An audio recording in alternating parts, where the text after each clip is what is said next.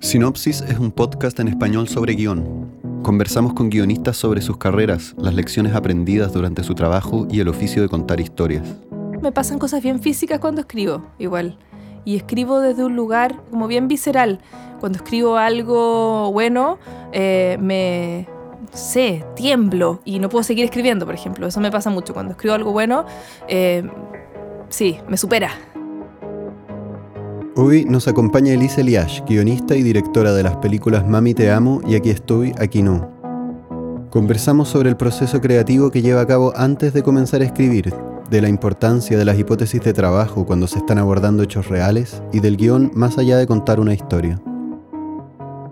En el caso de Mami Te Amo me pasaba mucho en festivales, eh, como comentando la película, que en general la gente me hablaba de la improvisación, y, no sé qué. Y la verdad es que en la película no hay nada improvisado, está completamente escrita de principio a fin. Debe haber una escena que salió así de chiripa, eh, que no estaba escrita, quiero decir, y, y salieron un par más que, que no se usaron. Además de las películas que dirigió, Elisa ha colaborado como guionista en los proyectos Sin Norte y El Bosque de Caradima. Nos contó que fue una adolescente cinéfila y se acercó primero al mundo de la dirección, fascinada por la fotografía y la plástica. El guion vino después, pero se convirtió en parte fundamental de su trabajo. ¿Sabéis lo que me pasa? Me gusta pensar el guion como un espacio en donde se piensa un proyecto, más que en donde en realidad se escribe. Creo que al final lo último que uno hace de hecho es escribir. Y si uno además tuvo un proceso productivo antes de eso, debería escribir bien poco también. Cada vez soy más de la idea de que esa idea de reversionar la vida y estar años mostrándosela a asesores. O sea, yo pienso en las películas que a mí me gustan, que a mí me apasionan del cine, no, no, son, son películas que son eh, bastante más viscerales y que tienen que ver también con un deseo de algo, ¿cachai? Como una escritura más bien desde ese deseo y desde tal vez ciertas problemáticas eh, y problemáticas digo porque no son necesariamente afirmaciones ni cosas resueltas, ¿no? Pero que tienen que ver con elementos como anteriores incluso a la escritura. Como que creo que cuando uno trabaja sobre eso, es decir, cuando uno desarrolla un proyecto en el más amplio de los sentidos, eh, la escritura es como una consecuencia de eso. Sería como una investigación y al mismo tiempo trazar un plan. Bueno, yo trato sobre todo en mis clases como de transmitir esto, ¿no? Como eh, a veces no sucede tanto en la práctica, pero es, pero es cierto que uno en realidad debería hacer una investigación incluso más sobre uno mismo eh, que sobre otra cosa. Creo que ahí están más bien muchas veces las respuestas de lo que el proyecto va a terminar siendo. ¿no? y, y, sí, más últimamente he estado muy interesada y también en la realización como más eh, guiado hacia el documental. Y también me parece que hay ahí como esta idea como de trazar eh, más bien objetivos, ¿no? Como cartografiarse y cartografiar una serie como de, de metas. Eh, y eso es un guion. O sea, un guion para mí está, podría estar perfectamente en una servilleta, ¿cachai? Un guion es, es, pensar en algo. Entonces, básicamente lo que uno hace es eh, eh, delinear un universo a partir, me imagino, de una certeza, ¿cachai? O de algo parecido a una certeza. Entonces, en ese sentido, creo que si tú no pensaste mucho antes, eh, va a ser muy difícil que esas certezas estén alineadas con algo más. ¿Se tiende a homologar el guion con la historia? ¿Es siempre el guion una historia o, cuál es tu relación con ese concepto, el concepto de historia? Yo creo que para mí fue bien liberador eh, entender que las historias son un par y ya está. Creo que bajo esa certeza, como que creo que todo se aliviana muchísimo. Creo que de ahí en adelante, y además, sobre todo en la época en que nosotros vivimos, eh, de ahí en adelante es pura libertad. Es puro mm, dar vuelta, plagiar, juntar con chicle, me da lo mismo. Como que creo que yo además soy, o sobre todo era, muy cinéfila. Eh, ahora ya no tanto, la verdad. Y, y, en ese sentido, como que poder como eh, hacerse de lo que uno vio con libertad, ¿no? Como que para mí lo argumental es eso. Para mí lo argumental eh, hay un catálogo y uno va y, elige y junta y se divierte en esa construcción. Eh, y hay técnicas, sin duda, y son técnicas súper fáciles, están en manuales. o sea, ni siquiera están en libros, están en manuales. Y después de eso, tiene que ver con lo que te decía un poco antes, ¿no? Con entender ahora a qué va toda esa construcción. Creo que ahí en realidad están las preguntas. Entonces, mi relación con el documental es una relación como de juego y de diversión y de... Es decir, entiendo que son para mí solo una excusa y que en realidad lo complicado no está ahí. Claro, o sea, es un poco como invertir la lógica que a veces siento sobre todo como el, paradigma más gringo tiene la idea como que la historia es el objetivo final, como que todo se trata de contar la historia y acá sería más bien como que la historia es un vehículo. Absolutamente, sí, yo no, no soy contenidista, no, eh, no veo el cine tampoco como una decantación de un tema, por ejemplo, que es otra que tiene que ver con esa misma lógica. ¿no? Finalmente todo era para hablar de un tema. Yo no, no creo que el cine sea eh, una forma de comunicación, de hecho. Yo creo que es un arte. Creo que es más complicado que una forma de comunicación, desgraciadamente. Oye, y pensando las historias desde esta idea del catálogo, con ciertos bloques preconstruidos con los que podemos jugar, ¿qué te pasa con la idea del conflicto central? Me encanta, me encanta enseñarlo, además, ¿no? Porque, porque se puede apelar a todas esas películas que veíamos cuando chicos y, a toda esa gran diversión. Un poco como Raúl Ruiz también lo hace cuando habla del conflicto central, es como que te da una nostalgia. Pero al mismo tiempo soy consciente de que han pasado muchas más cosas en el mundo desde que eso funcionaba. Yo estoy convencida de que esa es una estructura posible, buenísima, que funciona, em, pero representa una estructura de pensamiento en particular. Yo creo que es una que coincide harto además con el pensamiento del cine clásico norteamericano, de la industria, Em, creo que por algo también hace tanto sentido en esas películas, pero no, no, estoy segura si es... Eh, bueno, y también nos representa mucho a nosotros, ¿no? Que a veces somos más gringos que los gringos incluso, pero, pero, pero creo que han pasado otras cosas más y pasan varias otras otros paradigmas más por, por debajo, por donde estamos y por la época en la que estamos viviendo. Entonces creo que está bueno como empezar a investigar en torno a otras estructuras y otras estructuras de pensamiento finalmente que por lo general se han estudiado poco, creo yo, ¿no? El otro día la Lucrecia Martel decía, es una entrevista muy genia, ¿no? Decía como, ahora todos quieren como, como romper la estructura clásica y nadie quiere usar la estructura clásica, pero no me proponen ninguna estructura. Escuchar podcast puede cambiar tu vida para mejor. Si estás recién comenzando, te recomendamos Las Raras Podcast, historias de libertad hechas en Chile. Puedes encontrarlo en casi todas las apps para podcast o en lasraraspodcast.com. Queremos conocer más podcasts en español. Si tú tienes uno o conoces a alguien que tiene uno o quieres recomendarnos a tus favoritos, por favor escríbenos a contacto sinopsispodcast.org. Estamos conversando con Elise Eliash, guionista y directora de las películas Mami Te Amo y Aquí Estoy, Aquí No. Eh, nos contaste del, proceso de investigación y del trabajo conceptual que, del que nacen los guiones, pero luego de eso, eh, ¿cómo enfrentas el proceso mismo de la escritura?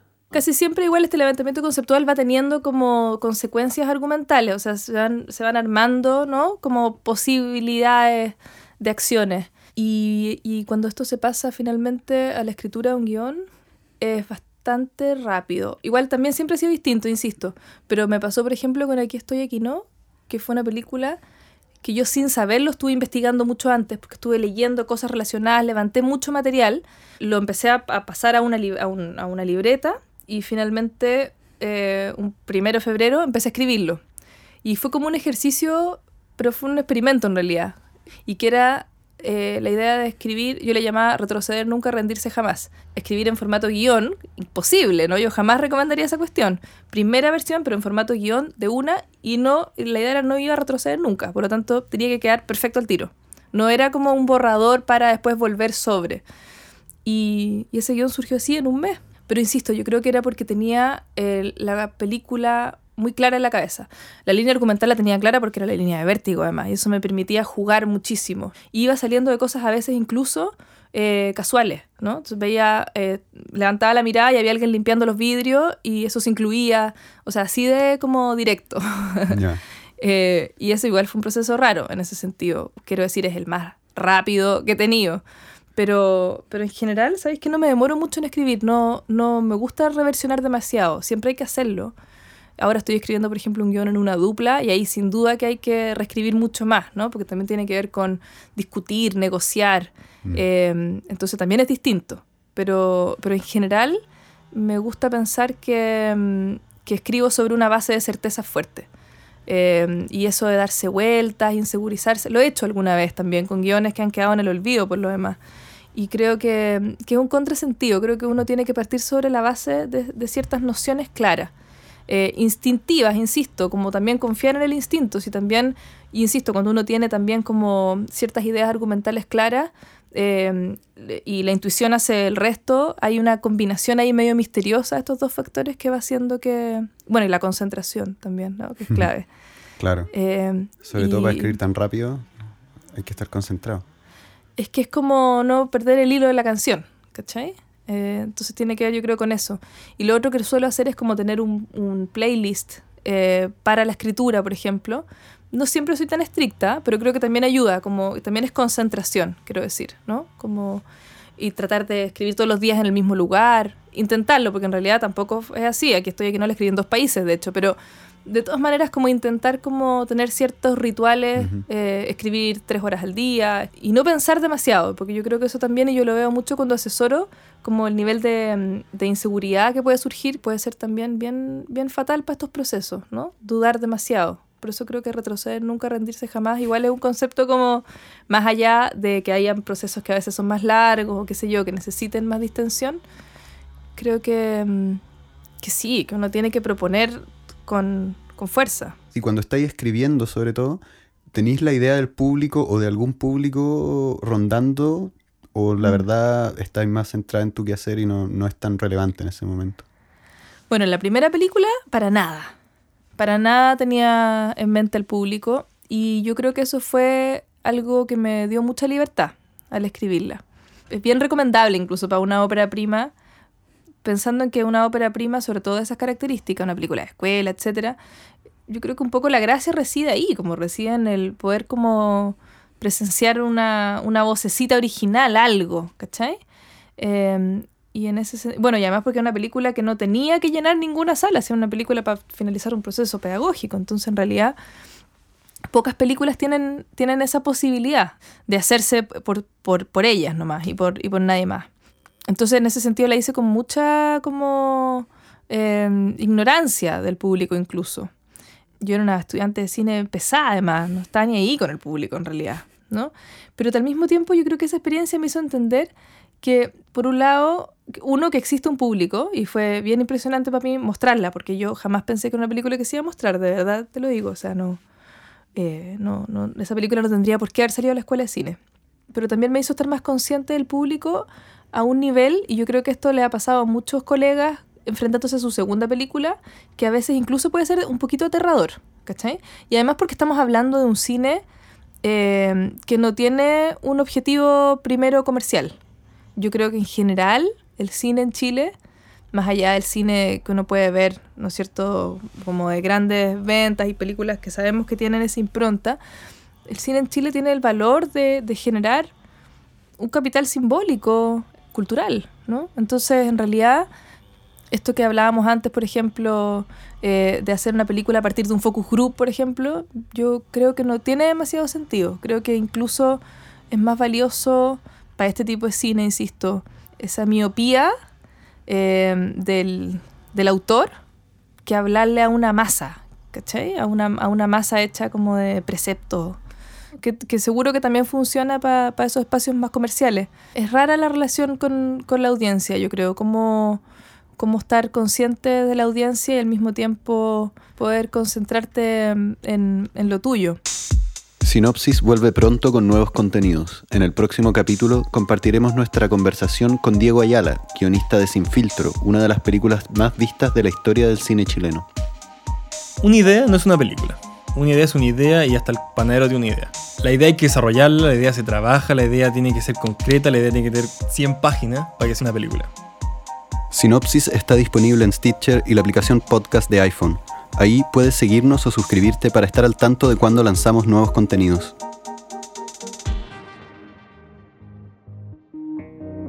Estamos conversando con Elise Eliash, guionista y directora de las películas Mami Te Amo y Aquí Estoy, Aquí No. Elisa es además profesora y le preguntamos si se puede enseñar a escribir un guion. Yo enseño hace como más de 10 años guion. Mucho tiempo, ¿no? ¿Qué onda? No es poco. Y, y mi conclusión en estos 10 años, no sé cuánto tiempo, ha sido que para aprender a escribir guion hay que estudiar cine, no guion. Primero que nada. Eh, y me ha pasado, de, y, y, hago en realidad también todavía, pero un poco con conflictos internos, clases eh, eh, de exclusivo, de carreras de guion, exclusivamente, por ejemplo. Y me, me conflictúa un poco porque siento que, que están un poco desarraigados de todo lo demás. y que todos los otros elementos del lenguaje como que en general pierdan un poco en esas propuestas.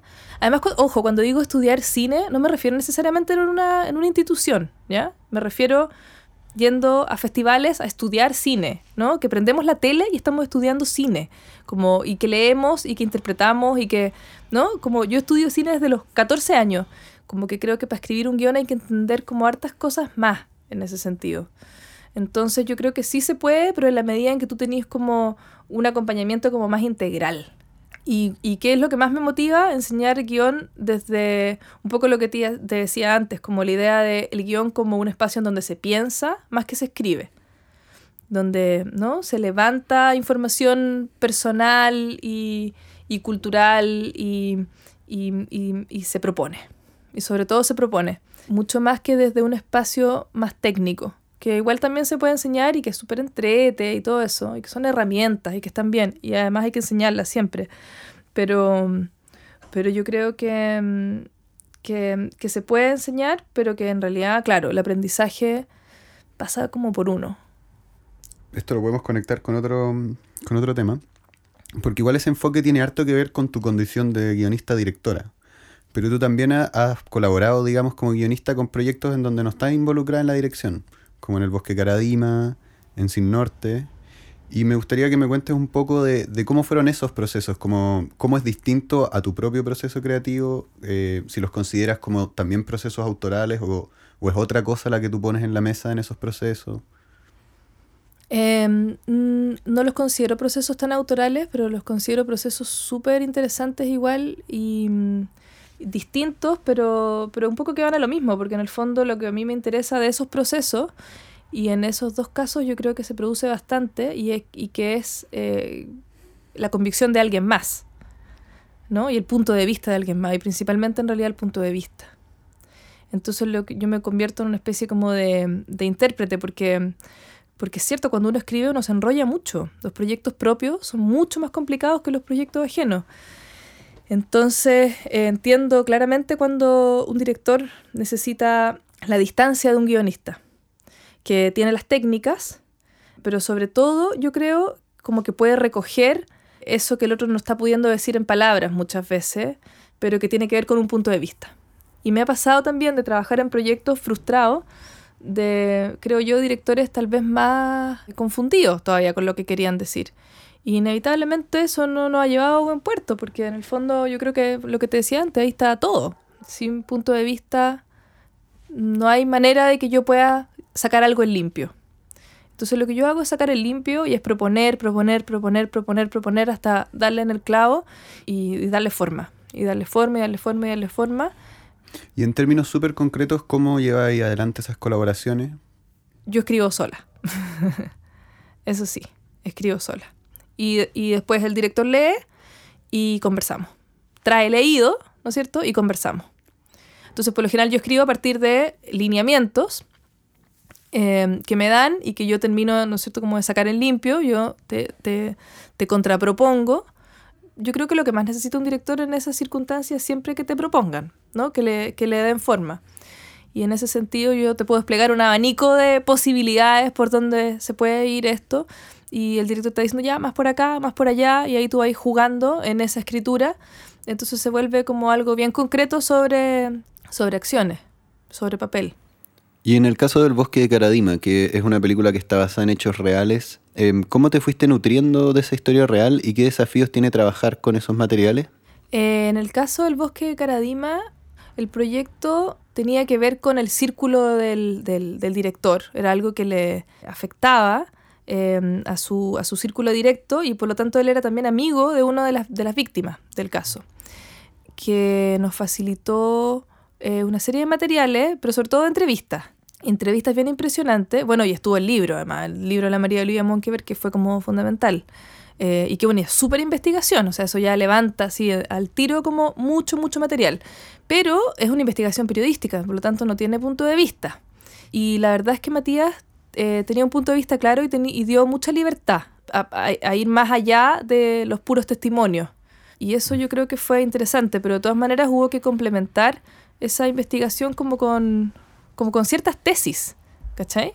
Y esas tesis fueron saliendo a partir de, de, de lo que cree Matías, de lo que cree la productora también ejecutiva, la Natalia, que es súper importante en esa película también, y, y lo que yo también empecé a, a, a investigar, porque en el fondo lo que empiezan a suceder son eso, son hipótesis y son propuestas, y esas hipótesis tuvieron mucha libertad. Las entrevistas que nos dio Juan Andrés Murillo, que fue una, era una de las víctimas, Juan Andrés es, es filósofo y nos juntamos varias veces con él y nos contó cosas bien impresionantes, pero también en realidad cosas que terminan siendo bien anecdóticas, no más. Y las anécdotas en realidad no configuran películas. Y yo creo que lo más valioso para mí, como guionista que, que, que nos dio Juan, Juan eh, Andrés, fue una recomendación de un libro. Y que fue el libro Totem y Tabú de Freud. Y, y fue una recomendación genial, porque ahí yo entendí una serie de, de, de cosas. en el fondo no fue su testimonio, ¿cachai? No es un levantamiento porque en el fondo el cine no es un retrato de un individuo eh, que nuevamente como que no tiene punto de vista, ¿no?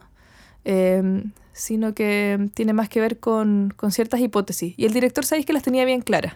¿Qué le recomendarías tú a alguien que quiere dedicarse al guion? Yo creo que para dedicarse al guion, tal vez puede sonar pedante lo que voy a decir, y, y tal vez no estoy a la altura de lo que voy a decir, pero yo creo que para em, querer dedicarse a esto hay que, mm, hay que saber mucho, hay que ser muy culto. y es súper pedante, nuevamente, ¿no? Yo no estoy diciendo con esto que yo sea una persona súper culta, pero creo que sí trabajo para ello y por eso me considero aún una estudiante de cine y, mm, y no y, y cuando, y cuando digo estudiante de cine, nuevamente, como que creo que a lo que me refiero es que hay que, hay que estar haciéndose de todo, ¿cachai? Como que creo que para escribir guiones hay que estar escuchando la música del 2017, viendo y leyendo lo que pasa y leyendo para atrás, conectando. Creo que, que la pega del guionista tiene que ver con, con proponer, ¿cómo decirlo? Como con proponer capital cultural. Creo que tenemos que aspirar a que a, ser un, un referente cultural. Creo que es así importante lo que hace en general el cine. Marca pauta y pautas de pensamiento además. Creo que desde el cine se, se podría hacer filosofía eh, y tal vez se mira un poco en menos, ¿no? Esto que estamos hablando. Entonces creo que para ser filósofo hay que estudiar nomás. Ahora, me tranquiliza a mí, en mi condición de aprendiz, la idea del ensayo. Igual creo que también hay que atreverse al mismo tiempo, ¿no? Y creo que no hay que quedarse con los guiones guardados esperando que llegue el financiamiento. Creo que hay que hacer, por sobre todo hay que hacer.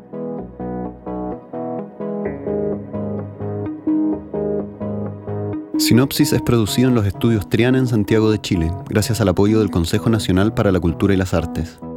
Si quieres saber más sobre nuestros entrevistados, encontrar links que complementen los temas que han tocado y otras herramientas para ayudarte en el camino de escribir un guion, visita sinopsispodcast.org. Sinopsis es producido y editado por mí, Antonio Luco. La grabación y mezcla está a cargo de Arturo Segers. Nico Rosenberg compuso la música original. Nuestra productora ejecutiva es Francisca Barraza. Recuerda seguirnos en iTunes, Stitcher o donde sea que escuches tus podcasts. Gracias por escucharnos.